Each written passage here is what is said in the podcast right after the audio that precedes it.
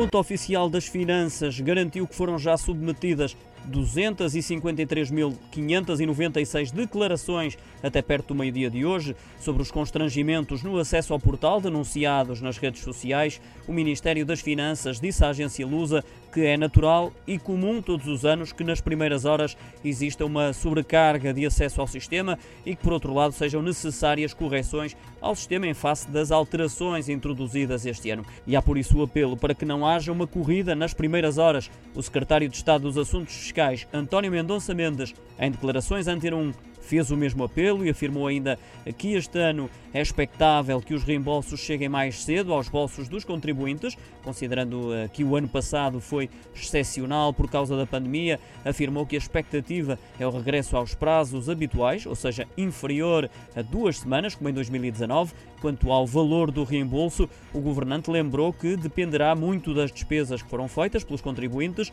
e registadas no e-fatura, admitindo que é um facto objetivo que foram registadas menos despesas no portal relativamente ao ano passado. A entrega da declaração anual do IRS relativa aos eh, rendimentos auferidos em 2020 arranca hoje, eh, prolongando-se até 30 de junho, exclusivamente por via eletrónica com quase dois terços dos contribuintes a poderem beneficiar do IRS automático, se assim o pretenderem.